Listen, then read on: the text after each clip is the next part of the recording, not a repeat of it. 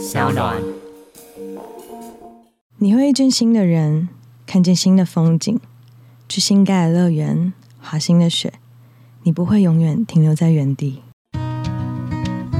嗨，欢迎来到我的森林，我是很可爱又很可口的海苔熊。海苔熊心里话，在这里陪着你。各位听众朋友，大家好，欢迎回到海苔熊心里话，我是海苔熊。你曾经在感情里面受过伤吗？有句话说，那些在爱情里面所受过的伤，最后都会成为你成长以后那双可以好好飞翔的翅膀。不过，有些路真的是要走过的人，才有办法回过头来说：“哦，这是一堂课。”在当下挣扎的你，可能光是呼吸都会有很大的压力。于是，我们今天就请到当事人来现身说法。这位是先前我们节目当中有邀请过的一位伙伴，叫做 P.S. 他的好朋友叫做小日刀口，也是一位知名的 YouTuber。每天在 IG 上面的发文呢，也都非常有个人风格。当我还在发说哦，我论文写不完的时候呢，他就已经去海边玩一圈了。我们今天掌声欢迎这个很有趣也很有生活品味的 YouTuber 小日刀口。呜、自己鼓掌，自己鼓掌。嗨，大家好，我是小日刀口。你最近是不是出一本新书？对我最近出了一本新书，叫做《失恋快乐，祝我快乐》。当初取这个名字，没有一种害臊的感觉吗？不会啊，为什么会吗？可能我比较矫情吧。在这里宣布啊，小刀是一个矫情的人。对，没错，就是我觉得这句话有一点像是在跟自己讲话吧，希望可以快乐。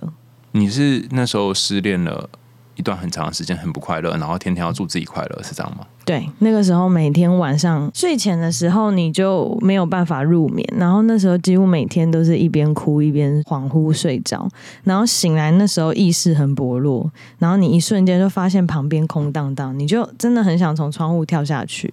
嗯，对，但是这个感觉不会持续很久。后来就是，我就觉得意识到说，哎、我怎么会谈一个恋爱谈到连命都不要，就觉得好像有点严重，所以我才开始就觉得要开始自我疗愈的这个路程。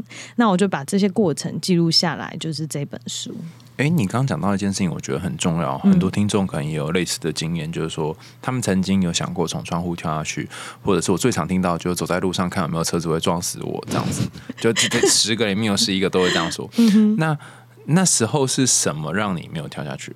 哦，我想到我妈妈，想到我妈就是年纪很大，然后我如果这样会不会太自私？因为那时候我妈就是每天，你就会感觉到她很想关心你，可是她又不知道怎么下手，然后就是会一直在你旁边神出鬼没，这样就是等待你有一天跟她讲。可是你之前不是跟你前男友一起住吗？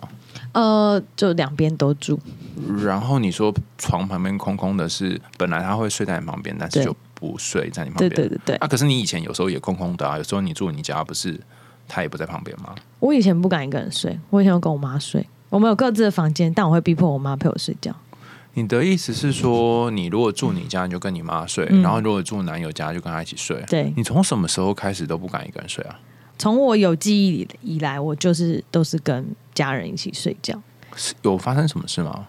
我书里面有一篇有提到，我很害怕黑暗这件事情，因为我小时候就做错事情，然后我阿姨就会惩罚我，把我关在厕所里面，然后我怎么哭喊啊，怎么叫都没有。那个厕所是黑的就对了。超黑，然后很小，那厕所不是有灯吗？他不开灯，他不开灯，然后这种是那厕所还有两扇门，然后关了一个大门，还有一个小门，然后那小门是通往外面的那个小巷子，那种防火巷，然后我就很怕有鬼啊，就一天到晚就很害怕里面会有鬼冲出来这样子，然后从那个时候开始我就非常的怕黑，哎，那个小门是不能锁的哦。不能锁，从外面可以进来，但我也逃不出去，但那个厕所也太神秘了吧？怎么会有一个是往从里面，一个是从外面的？就是以前的那种老房子构造就没有那么的完善，嗯哦，然后所以你就在看着那个厕所的门，嗯。然后很紧张、很害怕，不知道会不会有人开门进来。对，然后又一直哭喊叫妈妈都没有用，因为我妈根本不在这。我阿姨跟我们住很近，然后每天都会找我们表姐玩，然后只要我们吵架了，我阿姨就会把我关在厕所里面。那表姐为什么不用关厕所嘞？她可能在别的地方受刑，只是我不知道。那我我的受刑方式可能是在厕所。天哪，那你阿姨是一个很可怕的人嘞。那时候，对，所以长大之后没有办法跟阿姨太亲啦。可是我我我觉得这件事情也不能怪他，因为有可能他小时候也是这样长大的，那个时代的代间传递，他的长辈可能处罚他的方式也是这样是这样。但不论他长辈怎么处罚他，可是你那时候是很害怕的吧？对我很害怕，然后你晚上就没有办法自己睡，对，你就会怕有鬼，跑过来。对对，就很怕黑。我是到失恋之后，我才一直强迫自己一定要自己一个人睡，然后强迫自己关灯睡，不然我其实到大学毕业二十几岁，我还是开这种日光灯睡觉，好像有点很浪费电的感觉没。有，就是很多人也是没有办法关灯睡的啊、嗯有些人会想要开一个小夜灯，因为会怕鬼。对对对，哦，那因为你都需要一个人陪你睡，然后那段时间为什么要强迫你自己一个人睡啊？我我感觉到是他觉得说，哼，你就是没有办法一个人的那种感觉。然后你就说好啊，来啊，来啊，对，我就是这种个性想要。气他。对，也不是，就是我是激不起，激将法对我完全有用。嗯，他一激你之后，你就可以一个人睡，这样。对对对，在此，我们感念就是小昭的前男友，就是治疗了他。谢谢你们，谢谢。不是啦，那那个讲的好像很简单，但那个时候你要从有人陪你睡变成一个人睡，嗯而且还没有一个人在旁边，慢慢，他不是你扶着栏杆溜冰，不是这样，嗯你是要立刻这样溜冰对，那对很难吧？我对我自己是蛮严厉的，就是那时候你是怎么样？我就是先从关小灯开始，嗯，然后就是听音乐啊，或者是看剧，就是你一定要把自己弄到最累最累的时候，然后睡着。而且我发现那个状况是有点已经听到鸟在叫了，已经有感觉日出了，你才有放心的感觉，才真的睡着。对，搞老半天，你根本就天亮才睡着嘛，讲的好像一副说 哦，我晚上就，但是现在可以了啦，现在可以正常睡了。哦，所以你的意思是说，这样撑撑撑撑一段时间，嗯，好像也发现其实也没有鬼对啊，因为坏的习惯是习惯，好的习惯也是习惯啊。哦。但如果有可以选择的话，你还是会想要自己睡吗？我现在会想要自己睡了，为什么？超爽自己的空间。为什么？为什么？为什么？我可以在上面翻滚八圈都没有人管我。就是嗯，以前是很需要别人的，可是我后来就是经历这段失恋之后，我就是开始开启了自我探索的旅程。我以前是不懂这些的，嗯然后我发现说，哎、自己跟自己相处其实是非常舒服的一件事情。但以前不懂，以前觉得很怕寂寞。你觉得你是从什么时候开始怕寂寞？因为嗯阿姨那件事情是让你害怕黑暗嘛，但是怕寂寞应该是另外一件事吧？怕寂寞应该是从小开始吧，因为我爸妈都我我们家有个年龄段层，我有三个哥哥，然后最小的哥哥大我已经都十几岁，所以最小的哥哥大你十几岁，对最小大十岁，所以你是有一点半意外的感觉吗？对啊，最小哥大你十几哦，十七、十四、十，我爸都要八十了。哇！对，因为我爸本身也晚婚，所以其实我的生长背景就是我还在小朋友的时候，我哥他们就已经都长大搬出去了。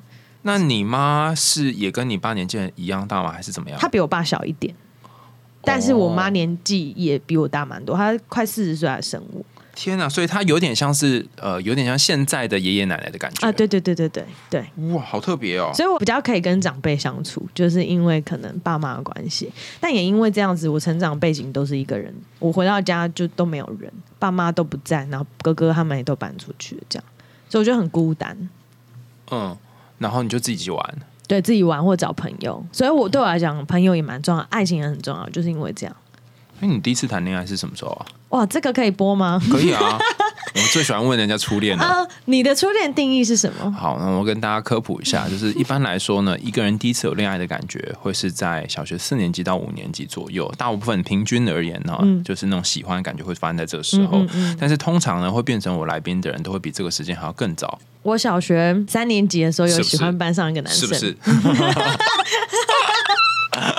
真的真的有，嗯呃，不止一个，好像蛮多，好像是四号跟八号，我们在这里征求当初跟小是哪一个学校啊？仁爱国小当初在仁爱国小某班的四号跟八号。三年四班，谢谢。刚刚那个是初暗恋嘛，就是喜欢他，但是没有真实的发生感情。嗯嗯，所以第一个有发生感情、有交往是在什么时候？你的交往定义是什么？交往的定义就是你觉得你们有互相说我们是男女朋友这样子就算了。好，突然开始在想说，哦，到底是哪一个呢？对我在想哪一个，有一个人不想承认，那应该就是国二吧？国二他国二为什么不想承认？国二的前一个不想承认，那那个怎么了？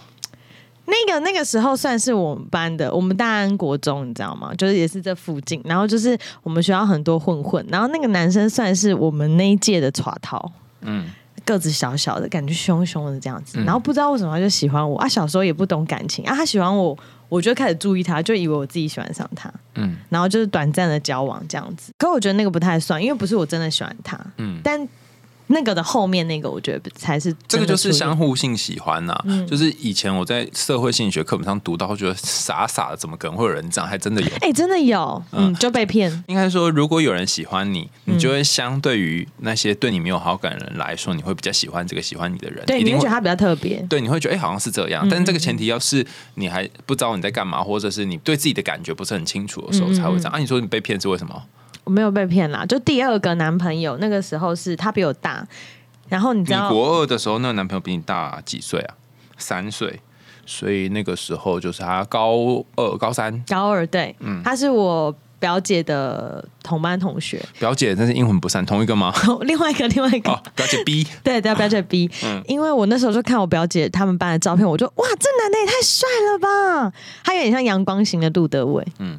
嗯，然后就是很灿烂的这种男生。嗯然后后来就我们就交往，交往三个月吧，就有一天我就收到他传来一封分手的简讯，而且那天是圣诞节。嗯，然后我就圣诞节这种冷冷的天气，竟然还被分手了。然后那时候还手做一条蓝色的围巾要送给他。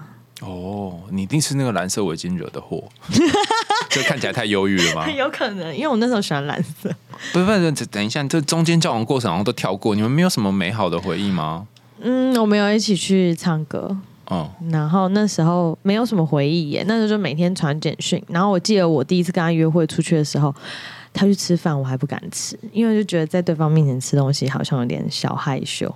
因为我很内向啦，我是 I N 呢、我是 I N 系列的，就是那个十六型人格里面 I N 系列，对我也是 I N 系列，但是我不会在对方面前吃东西觉得很害羞啊。我就不敢吃哎、哦，我觉得可能还有性别差异啊。对，很多人都是这样 嘛。哦，没有很饿啦。对然后回去饿的要死，猛吃。对，不然就是每次男朋友点一个什么东西，就是跟他吃两口这对样子，对不对？对然后我吃到吃不下，然后等下又饿这样，子。以前会这样，现在没有，我现在就做自己。哦，好，然后所以那个时候你跟他在一起，他也没有说为什么跟你分开。没有哎、没有说。然后你说那个很深爱的是怎么样？有一天我跟我朋友出去的时候，我朋友就说无聊，然后我就说：“哎、要不要去打麻将？”我们就到一个陌生人家里打麻将，就那陌生的男生，他完全就是我对他一见钟情。你是不是很容易对陌生的男生一见钟情？不知道哎、就他散发出来那个那个气息吧，天蝎座的啊，就很有魅力这样子。然后他还很贴心，就陪我去上厕所，而且他也不会说哦，就丢着你这样子，他就是在外面等你上完厕所，然后陪你就走一个暗暗的路。我就觉得哇，这个男生很贴心。然后我那天就很喜欢他，那一天，对，那天就很喜欢 那一天本天而已。后来有一天七夕到了，过没多久，嗯嗯，他那时候刚失恋，然后我也单身，我们就约出去看电影。我跟你讲，那一天是我我们看恐怖片哦，但是那一天是我最开心看恐怖片的一天，我这辈子，我那天回到家做梦都还会笑。就是跟这个人相处，你就觉得好棒，但是你也说不出来你到底喜欢他什么，可能你就觉得跟他在一起的时候，那个磁场跟那个氛围是完全不同的。哦，我完全可以想象这种情境，哎，就是哦吴黄英格那个时代很远，就有一个年纪是 你光是想到你喜欢的人，然后你就嘴角就不会很 就会上扬，然后你一整天在那边，哎，对对对对，然后空气是粉红色，然后月亮很大，风很凉，那很舒对服。对对对对，光是想到那个多巴胺就会一直增加。对对对，而且那时候是秋天，就像现在这样开始变凉的天气。嗯，嗯，那后来嘞，我就那天就爱上他啦，后来我就爱了他九年，就因为这样。等一下啊，这个麻将男后来有跟你有联络吗？有话我就一直追他，然后追不到。呃，我那时候就是开始就是要减肥，因为他很喜欢冲浪，然后我就希希望说有一天自己就是穿辣辣陪他去海边这样。嗯那时候啦，嗯然后我就每天就去跑步，我每天花四个小时在减肥，然后就在四个小时在等他的电话，然后他最长就是说哦，我等一下打给你，然后就等三个月就都没没打来，然后我就一边哭一边跑步，这样就等等很喜欢他等等等等等，你暗恋他这这个九年的当中，你就只有这么一次跟他去看电影而已。没有没有，后来就是我们还是有联络，可是我们不会很频繁，就是我们可能就两年呐、联络一次，两年呐、联络一次。可是一开始那前面那五年吧，我们隔很久，一年联络一次，这样我都还是很喜欢他，因为我们会联络都是可能就是彼此单身的时候，然后你就是还是很喜欢这个人，可是不知道为什么就是没有办法在一哎、起，你保存期限很久呢，就这个就是你你你充一次电可以用一两年这样子。他很会充电，那你跟他见面，他用什么地？我在讲什么？他用什么来充你的电？我觉得他很神秘，哦，怎么说？他每次出现的时候都是大半夜的。然后呢？然后都做一些很特别的事，例如说有一天晚上，他突然就冲到我家，然后就说：“哎、下来。”然后我说：“干嘛？”他说：“走，我带你去看雪。”我就一路开开到那个五岭上面看雪。我人生第一次看雪就是跟他，他就是会很出其不意的做这些事情，很不切实际，可是我觉得非常浪漫。我因为他，我很喜欢晚上在外面乱晃，因为外面就都没有人，好像全世界只有我们两个。然后他有一次就是也是开车说：“哎、走，我们去海边走走。”那种半夜两三点吧，海海边根本都没有人啊。那我们就两个人这样，我就觉得哇，好开心。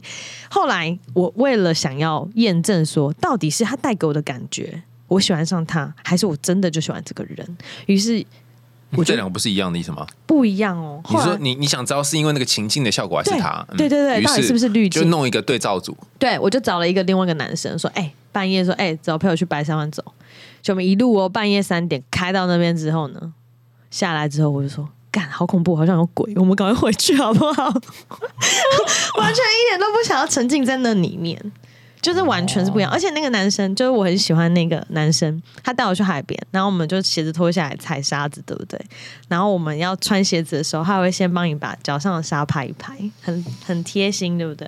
哇，好浪漫哦，很浪漫，他很浪漫，所以它就是有很多很多的小细节堆叠起来，对对对然后你就觉得哇，去那里感觉真好。虽然是一个很黑的晚上，对，可是你完全不会有恐惧的感觉。哎，你刚讲到，我想到就是，你看那个路边在做按摩，什么主体养生的有很多间嘛，嗯可是它会有三百块跟三千块的差别嘛。三百块你就是进去躺着，它就是对针下要按一按，然后就出来，嗯然后那个床铺就也就是很一般按摩床，但三千块你进去就会给你热茶、放音乐，然后香氛嘛，对对不对？所以我觉得好像是同样一件事情，但是那个做的工的细致程度就会有差。对，还有那个男的也是长得是我的菜，哦，是长什么样子？让大家幻想一下。他高高的，嗯。一百八，然后会冲浪，然后身材就是有一点小健硕，但我不喜欢太厚的，就是他是那种瘦的，但有点身材的，嗯。然后很 man，嗯，很开朗那种感觉，双眼皮，眼睛大大的？嗯，他算阳光，他是看起来阳光，可是心里很忧郁的男生。哦哦，很多人都喜欢这种哎、就是在外面看起来好像就是很阳光一样，但是只有你可以进入他内心那个很黑暗的地方，你就会觉得、我是特别的。嗯嗯嗯，啊，有吗？你有进去吗？我觉得我有进去啊，可是我不知道我会不会被骗，所以我问你，嗯他曾经跟我讲过说，他说他觉得有一天我们好像不用交往就会直接结婚，哈，他在什么情况下突然冒出这句啊？因为他这个脑袋烧坏的几率比较高。不是，因为他那时候就是我们在车上聊天，他说他心里追求的那种。呃，爱情的频率是我看你一眼你就知道我想要喝水，并且拿了一杯水给我。他想要的是这一种。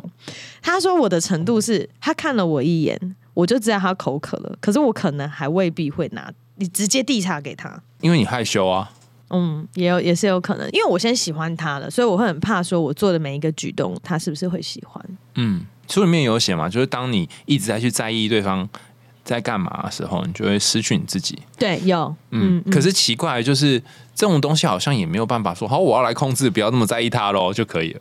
我觉得好像你要让一个人喜欢你的方式，就是你不要太喜欢他。他曾经跟我讲过，他没有办法喜欢我的原因，就是因为我太喜欢他。嗯男生会喜欢那种狩猎的感觉啊，他都还没出门，这个猪头就已经放在你门前了，你何必去狩猎为什么？觉得你是猪头呢？说你是草莓啊，或者是桃桃子啊 之类的啊，就不知道为什么想到猪头。就有一句话就是说，当你太爱一个人的时候，这个人就不会很爱你了。对对，没错。可是我觉得这个很难啊，这没有办法掌控啊，你没办法掌控说我要爱他五十或一百之类的。那我觉得会不会你爱一百，然后你表现出来五十，然后有时候让他感觉二十，有时候又让他感觉到八十，你要若即若离才会有趣。这个有有一些心理学家有研究过这件事情，就是说那个我们称作 hard to get effect，就是难到手效应。他们想知道说女生不是经常会表现的若即若离，让男生会有挑战性性嘛，对，嗯就发现哎、没有啊，就要看你这个人怎么样。嗯如果你本来就是这个男生的菜，那你用这一招是有用的，但如果你不是的话就没有用。啊，难怪我那时候去算命，然后算命师就说你不是他的菜。嗯，原来是因为我不是他的菜。对啊，就是比方说，现在有一个店家跟你说，哦，我们小笼包可能要等五十分钟之后才会有哦，然后等了十分钟，说，哎，没有，等下三十分钟又有了，什么之类，然后这样来来回回，你如果没有很喜欢吃小笼包，你就会觉得嗯不要等了，但如果你很喜欢，你就会愿意等啊，嗯嗯嗯，对啊所以一来一往可能并不是很有用。后来呢，你们有结局吗？我们这真的是琼瑶，琼瑶小说可能可以写这个。我们后来就这样拉拉扯扯，到后来就是我现在对他也没有那个感觉了。就是他对我来讲是一个很特别的人，因为他在我心中，在我人生中有一段很特别的故事。可是这个人我对他没有那个感觉，而且我现在也觉得我们交往的话也不是适合的，因为我们等一下，你说特别故事是海边的那一段吗？就是他这个人整体给我的诊断，这个经历跟这些过往的他感觉，他有，应该是说你有曾经跟他在一个什么心灵深刻地方相会，或是他跟你嘛？他告诉你一个其他人不会知道的事情，他每次出来的时候，其实话都不多，但都讲很忧郁的事情，很内心的东西。嗯，就是他会讲一下说他怎么样怎么样，但不会太多。然后都会做一个很特别的动作，就是每一次呢，我们见面的时候，他开车来载我，我一上车的时候，他都会说：“你听这首歌，这首歌我最近很爱。”每一次他都会跟我分享一首他爱的歌。然后我每一次只要我只要跟他分别之后，我就会开始听那首歌，然后从此以后那些歌就会让我想到他。哦这是不是心理战术啊？他好会哦，他很会，对不对？这个就是制约嘛，就是有一个人他出现的时候就会伴随一个东西，嗯就像是狐狸跟小王子说，我们约一个什么下午四点的时嗯间见面，所以到那个时间你就会期待，所以当一次两次之后，你就会期待说，哎，那这一次他会给我听什么歌？哦，对，然后你就会把歌跟他连接在一起。我要学起来。对，但这件事情其实平常很常发生啊。比方说，你可能国中或高中你听的某一首歌，它就变成你那个时代、那个年纪的回忆。对，没错，就是它，它是跟人生结合在一起的。可是这样干起来也没有觉得有什么呃，度过一段时间啊，它就是用这个小招数。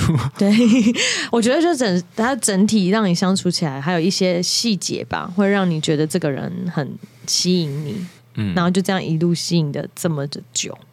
其实我后来发现啊，我在你书里面看到说，有些吸引你的人好像也不一定适合你，对啊，你就只是哦，好像被这个人牵着走，但是真的相处起来好像嗯也就像你很喜欢某一件衣服，好的，嗯。你很喜欢它的剪裁跟它的质料，结果你穿上去发现跟你的身形完全不适合，你穿起来屁股超大，那你还要穿吗？我觉得这里有一个问题，就是说，那你要不要买？喜欢的东西不一定要拥有啊。我有，好像是一个金句。那你不要拥有，你就会觉得他会是别人的、啊，他可能在别人身上穿啊。那可能会穿起来比我好看吧？哦，所以你就告诉自己说，如果他跟别人在一起，会比跟我在一起幸福。嗯，因为我要强迫我自己去穿的适合，也蛮痛苦的。嗯，而且他可能会比较幸福，他身边的人也会比他跟我在一起的那个我还要来幸福。对对，那个另外一个人也会比较快乐。对对对，哦，原来是这样啊！这样想好，还蛮正向的耶。嗯，我我算是蛮正向的，但但后来就没有结局。对，就没有结局了，嗯，就变朋友。你那时候写这本书的起心动念是为什么啊、就你也做 YouTube 做很久了吗？我其实从蛮小的时候就一直有一个出书的梦想，因为我刚刚讲我小时候很孤单嘛，所以我就很喜欢看书，嗯，然后我就觉得说，哎、我是不是有一天也可以有自己的一本书这样子？我还想到我小时候十五岁的时候，那时候想要出一本书叫《出口》，嗯嗯，因为我希望可以这本书可以带给人一些出口这样子。然后因为我是学美术的，所以我那时候就想说，那我可能就出个绘本什么的。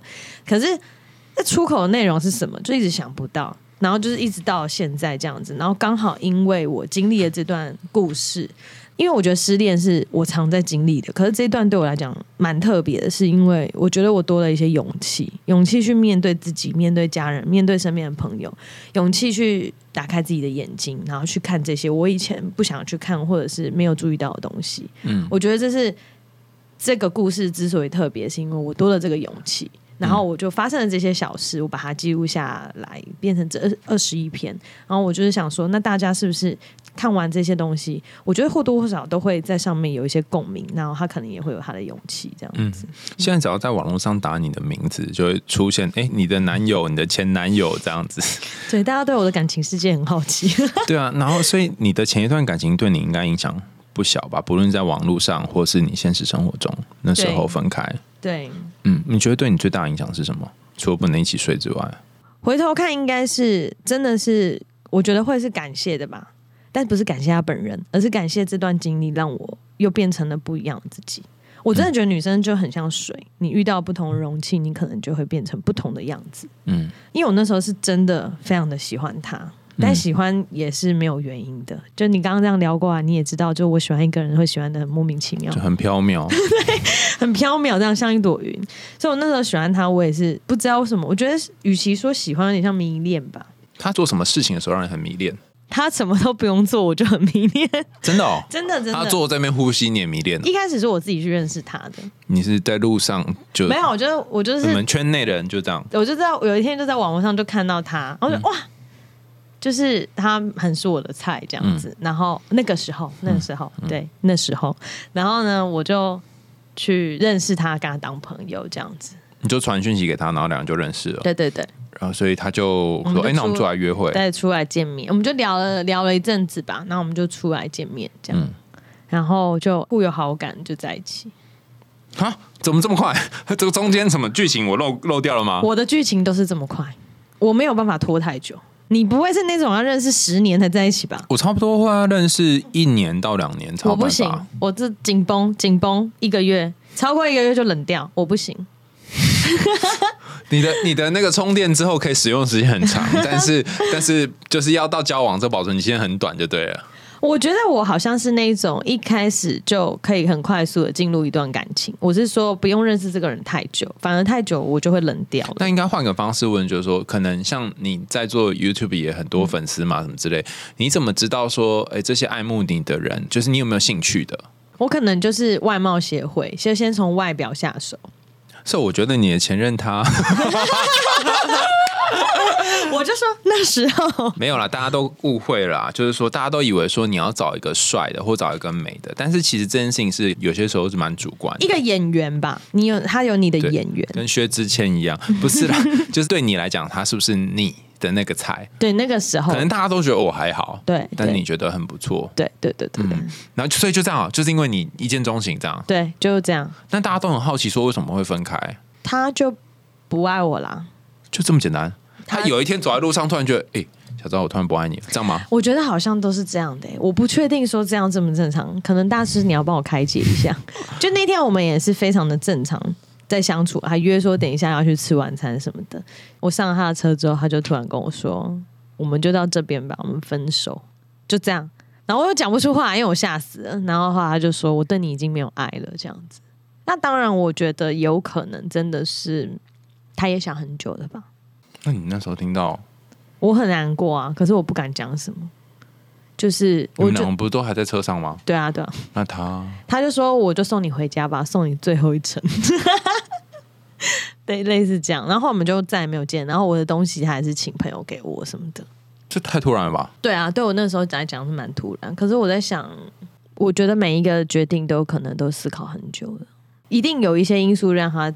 在现在下这个决定，那你都没有一段时间，因为大部分被这种突然告知的，就会花很长时间。我们叫 account making，就是原因追寻，你就会想知道说到底是为什么。对啊，我就很想知道为什么。那那时候你有做过什么事情去找到原因呢？算命吗？塔罗吗？我那时候做了好多事情，可是我都是问说会不会复合，但总是会先问一个原因吧。我那时候问原因，他就说就是不爱了，就是不爱了。哦，这个答案真是万能呢。嗯，因为不爱的话就没有办法透过任何方法。去把它变成爱，对。但如果说啊，因为你变胖了，或是就是我们俩个个性不合啊，他们可以再磨合看看啊。对对对对，他不想要让我有挽回的机会了。我那时候还我也写信哦，就写一封挽回信给他。我本来想说先用电脑打出来，然后再用手写写出来，寄给他。后来想说不行，用手写好像压力太大，还是用电脑传讯息就好。那一封写了五千多个字吧，嗯，然后就写很长，然后就写一些我。检讨自己啊，或者是我希望我们未来可以怎么样的。可是他就看完之后，他隔了两三天吧，他就跟我说，他还是没有办法，因为他真的觉得他不爱我了。好难过。对啊，就是我把我可以做的，我就是去做，因为我很怕后悔，所以我就会不留余力。嗯，但就算做了，最后没有挽回，那就至少你尽力了。对啊，至少我做了嘛，不会想十年呢懊悔说那时候为什么不挽回。嗯，我大学的时候有一个女朋友，跟她分开的时候，她也是写了，她用手写手写一个笔记本，然后写了很多很多的字在里面。嗯然后，但她没有写完，她就写，比如说大概百分之二十，就是一本书可能很厚，她就写里面百分之二十这样。她可能希望借由写这个，然后来挽回我这样子。可然后可？可是我一个字都没有看，因为我不敢看，我怕我看了之后，你会心软？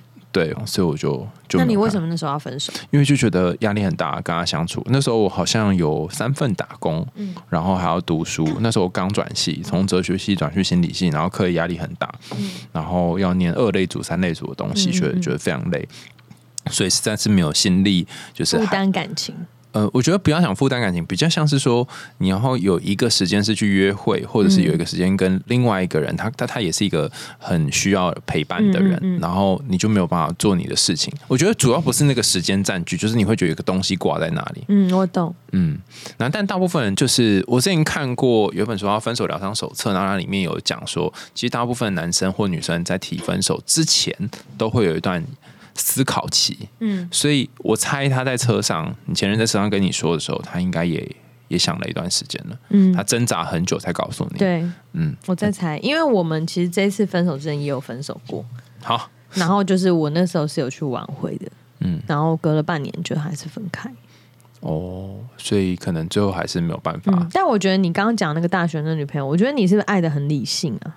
嗯，我很多时候都是蛮理性的。，对啊，因为你会去判断你的人生现阶段是一个圆饼的话，你有没有办法切割一块？没有，可是我觉得那时候已经没有不是到理性了，那时候是真的很累，累到就是我现在看到怎么说明那个累哦，因为上课又要上班嘛，我下班还没有到家哦，嗯我会在捷运睡着那种哦，哇，就是我还还有很多次是头晕头痛，就是已经受不了，然后会可能会倒在哪里。那他幸福吗？你说跟他在一起他幸福吗？嗯我不知道，他现在在大陆工作，我觉得他应该觉得那段时间一开始是蛮快乐的，嗯然后我们也在一起不短的时间，嗯然后他也陪我一起考过很多期中考啊，然后我们甚至还在在那个图书馆念书啊什么，嗯就我还蛮感谢他。可是可是真的很多时候很累，嗯，就是我们可能会去要出去或干嘛，然后会花很很多的时间。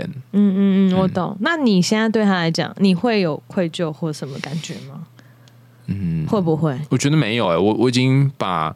最青春的时间都给他了，那个时候哎、很年轻哎、十七、十七、十八岁吧，嗯，对啊，然后还是很很多体力的时候都给他了，真的。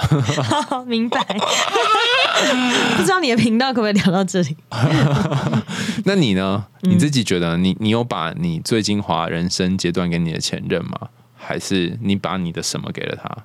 我觉得也没有吧，我觉得就是一个很公平的感情的付出，这样子。只是他比较像是逃避型依恋的那种人，嗯，对，就是会可能会想要逃，所以你给他再多，他都会觉得有压力的那种。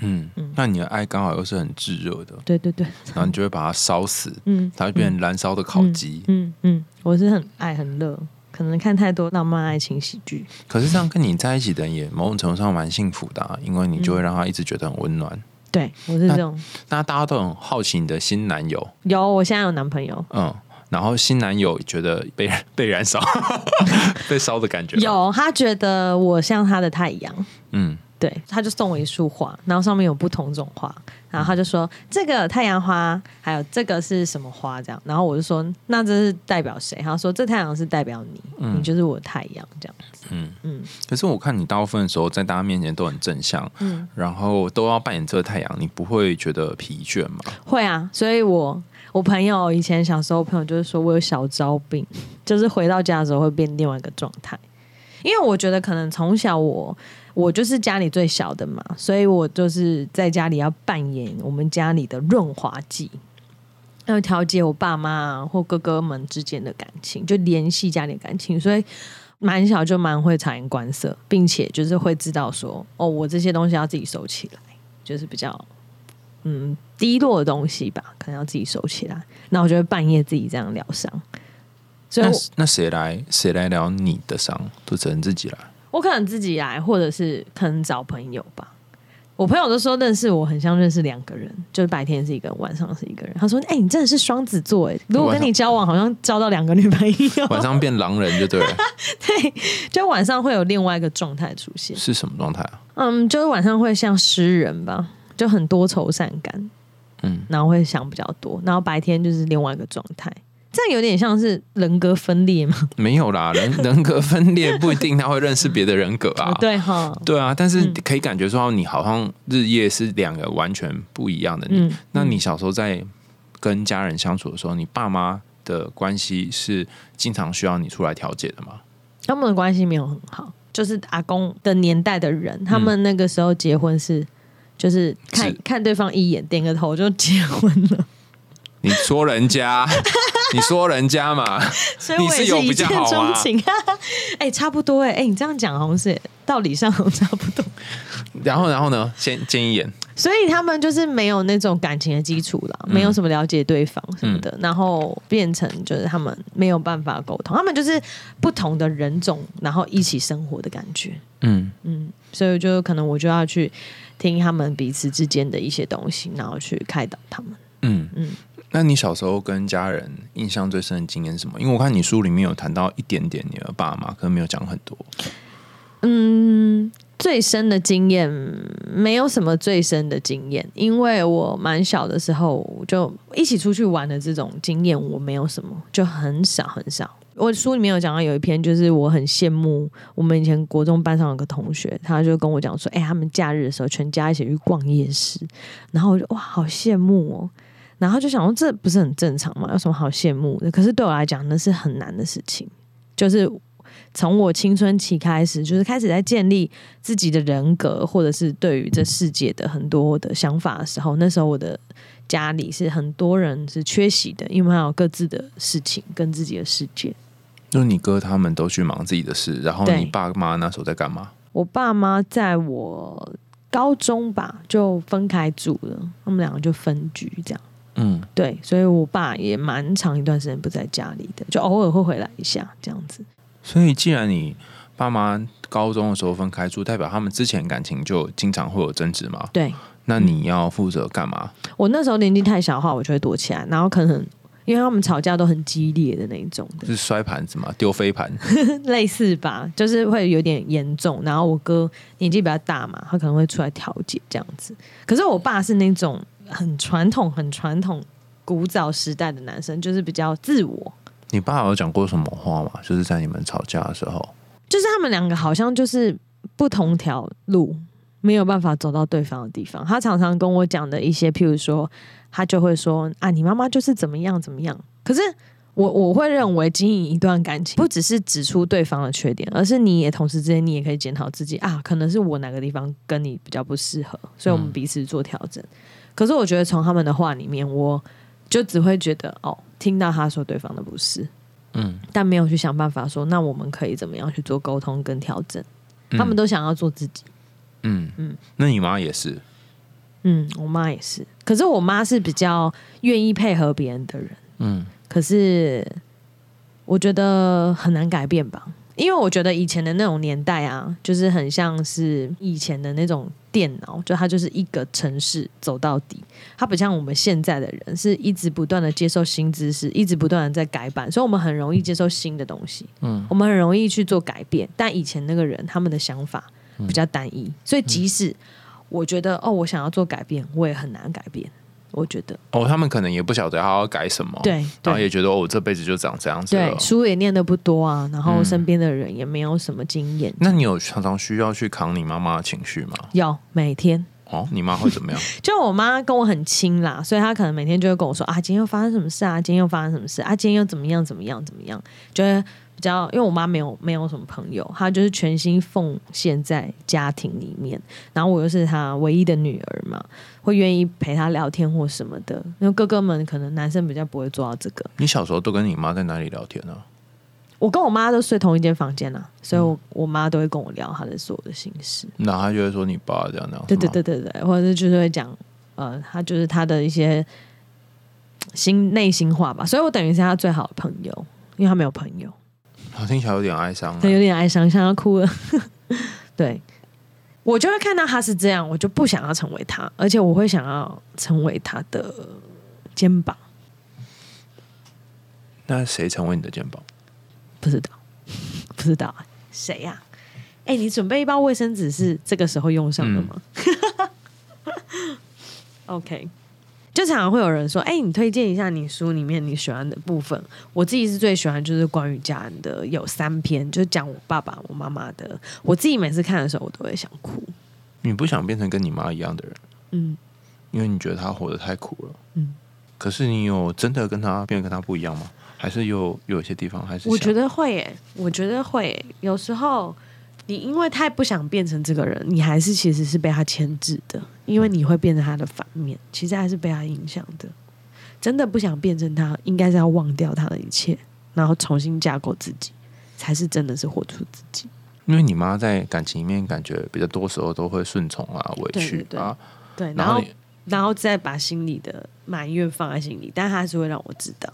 嗯，那你呢？你也是会有顺从委屈吗？还是你就是我坚决不要当顺从的人？如果按照你前面的说法的话，我觉得我两种都有哎、哦，嗯，我觉得我是表现出来好像是我坚决不要，可是其实很多时候我会说服自己去接受这些东西。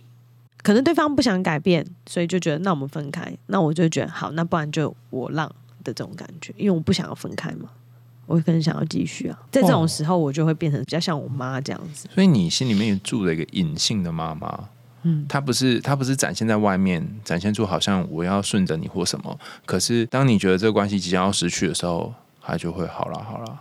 嗯，好像是哎、因为我觉得我参考的范本就是我爸跟我妈，没有别人了，嗯。所以我可能就是都会从里面去找啊。我可能发生一件事情，我就会想到我妈是这样做，我可能就会这样。可是我觉得这是下意识。嗯，我最近发现了，就例如说，我发现我妈在面对自己可能做错事情的时候，她的反应跟我在面对我自己错误的时候的反应是一样的，可是我没有发现，就不知道要怎么办。你不知道要怎么样去面对你的错误，当下会慌掉。会有点小慌，然后会会需要对方多讲一点，让我可以理解。嗯，嗯，对，但是我跟我妈的差别是我还可以去改变嘛，因为毕竟我还年纪轻，但她可能听了会听不懂。那你会恨你爸吗？会讨厌他对你妈要这样？曾经嗯，对，但是现在不会，就你那时候是恨他什么啊？你在书里面不是有写说你跟你爸因为我觉得他很不负责任。哦？嗯，怎么说？就是他就是离开家里啊，然后然后我又看到我妈那么苦，然后我们家庭的关系也不和乐。你会觉得都是他害的？嗯，那时候那他为什么要走？他就不想要待在这个家了吧？可能觉得这家他的束缚吧，啊？因为他是很追求自我的那种类型的人。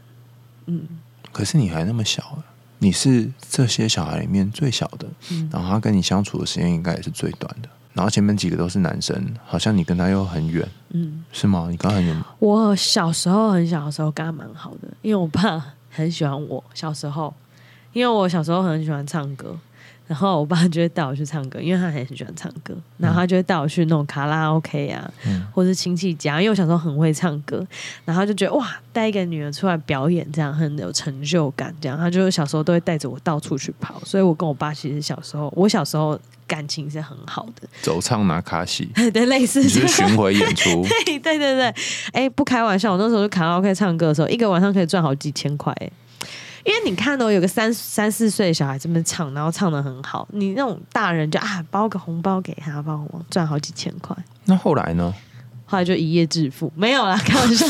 我都要相信了。我说后来怎么？后来我长大啦，就青春期啦，就比较不会跟爸爸一起出去了，然后爸爸也也可能就也不知道怎么跟女儿相处吧，嗯，对啊，所以他就瞬间变得好像也就越来越远。然后我也不知道知道说他为什么最后会在外面生活，但他就是那个时候他就是出去了，他是渐渐渐的出去，他不是淡出，对渐渐淡出，对，有个滤镜转场了，淡出。嗯你有发现他慢慢从家里面飞到这样吗？他其实从以前就没有很爱在家，他很喜欢过他自己的生活，所以我觉得我还蛮习惯呢。他就算他是用淡出的，我也是不意外。你虽然讲不意外啊，但是我光是想说，我有一个爸爸小时候跟我很好，然后常常会跟我出去，可是最后却变成从我生活当中淡出，嗯那个感觉还是蛮糟的啊、对，所以我那时候哇，我真的会哭出来，可以吗？我那时候就有觉得说，是不是我做的不好这样子？嗯就是不然为什么他不回家？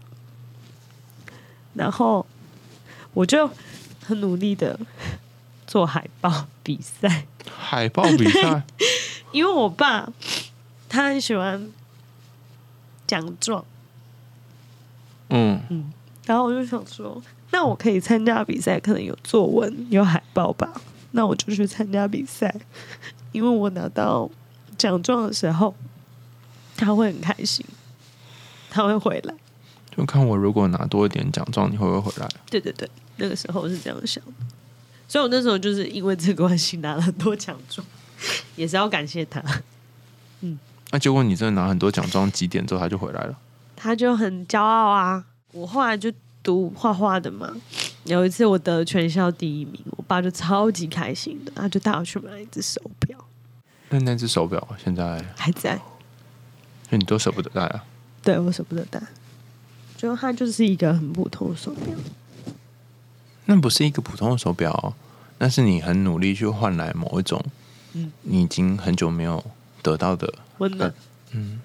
其实我一直觉得小抄里面写的故事啊，当然我们只谈到一点点，就是你跟你爸还有你跟你妈的事情啊。但是虽然它里面都是用很轻松的笔调带过，你却可以感觉到你跟家人之间是有一种很深的连接，只是你没有很特别的把它用荧光笔涂很多掉而已。我觉得是我很渴望一个完整的家，可是我却没有办法拥有的那种难过的感觉。所以我有一段时间很希望赶快嫁出去，这样我就可以有自己的家庭。有一段时间啦，因为那时候就是我爸还没有回来，然后我也长大了，大学毕业，然后我就觉得说，那我是不是我很不喜欢我家？然后我就想说，是不是我嫁出去了，我有我自己的家庭了，我就可以摆脱这种感觉？因为我不能选择我自己家庭，可是我可以选择自己的未来嘛。有一阵子会这样想，后来呢？后来没嫁，还好没嫁。哦为什么？我到现在我会觉得，结婚这件事情不能因为这样子而去做决定。嗯，因为我觉得它没有那么简单，而且人生你要活出你自己啊，你要摆脱你原生家庭，你不一定要进入下一个家庭，你也可以把自己过得很好。就是有很多种方式，它不是唯一的答案。可是那时候会这样想，是因为我想的不够多，而且自己也没有能力。嗯嗯，所以我觉得把自己顾好是最重要，要顾好自己才有能力去顾好别人。像我现在跟我家人的感情就还蛮好的，嗯，可是我自己很清楚，那个是我努力的，就我努力去把他们做连接，这样子。你好辛苦哦，工作上也辛苦，然后在家里面你也很辛苦，要做很多事。对啊，因为我哥从小就会说：“哎、你是最小的、你要去联络大家，因为你是家里唯一的妹妹，所以你就是要去做这件事情。”我们家庭每次要聚会什么的，我哥就会说：“你去问大家啊，你去问所有的人啊，看他要不要参加，因为你是最小的，这是你的工作。”真的，啊，你也觉得是你的工作？我就是这样长大的啊、有时候会很不爽啊，就觉得干，然后后来想算了，哈，我去问，因为他们我去问会吵架。嗯，对。我之前听过一个笑话，就家里面有三个孩子，然后每次妈妈叫就是小孩做事的时候，说你们两个大的去做，不然就是你们两个小的去做，然后中间那个永远都是有他。所以你，但是你不论如何，就是会被会被人家说你得要来负担跟大家一起联系的这个角色。对，但你相信，如果你没有把大家拉在一起，就会散了。难怪你都不能够松懈。嗯，就是自己如果状态是很好的时候，就不会觉得这件事情是问题。可是我觉得人有时候会难免遇到自己的低潮期，如果刚好遇到这样子的事情的时候，你就会有一种就觉得说，为什么为什么都是我的那种感觉。人有时候会有那种高高低低，然后等到哎状况好一点，就说哦也还好嘛，对对对对，就我来做了啊。就能者多劳啊，可以做这些是我的福气啊，这样其实我都会有。那最后我也想要问你说，其实你出版这本书，不论从写书，然后经营社群都很辛苦嘛。那你你刚刚也谈到，其实你在家里面也一直扮演要把大家拉在一起的角色。不晓得你对于这些在感情里面有失落，或者是也很想要有一个真正完整的家的人，你有什么话想告诉他们？我觉得不要把自己的付出当牺牲，而是把每一次的付出都当做是在完成自己的心愿。就像我选择原谅我爸，不是因为他做了什么事情获得我的原谅，而只是我不要在我八十岁的时候后悔我没有跟我爸和解。我是为了我自己而去做这件事情的。嗯嗯所以我觉得，嗯，我们没有办法去选择我们的家庭跟我们的父母嘛。可是我觉得，要放下的话，就是真的是从自己心出发，你是为了你自己而去做这个选择，而不是因为我想要别人觉得我很孝顺，或者是我想要他觉得我是很好的女儿，而我去做这个动作。我觉得那个不对。嗯我觉得是要站在自己立场，我想要跟我爸感情很好，我想要让我自己觉得心满意足，嗯不要留遗憾。对，嗯，然后才去做，才不会有这种埋怨的感觉，才可以真正放下这些东西。嗯今天非常谢谢小昭来我们的节目哦，就是我原本也没有想过会会讲到那个感激涕零，感激涕零，是感动落泪这样。嗯嗯对，大家如果真的去看他的这本《失恋快乐，祝我快乐》，你就会发现他其实也不是只有讲他感情的事情，就像他刚刚说，里面有讲到他跟他家人的事情，那很多感情跟家人之间的这些连接是很深的。如果大家也喜欢这一集的节目，或是你想要更了解小昭的故事，可以在小昭的 IG、Facebook 或者是他的 YouTube 上面留言，然后也可以在我们的节目下方留言告诉我们听完这集的想法。也欢迎大家在 Apple Podcast 或是其他留言管道告诉我们听完故事的想法。你也可以透过 Sound 的平台赞助我们家猫咪布瓦的罐头哦。想听更多有趣的童话故事和心理学知识吗？我们海苔用心里话，下次见啦，拜拜。拜拜。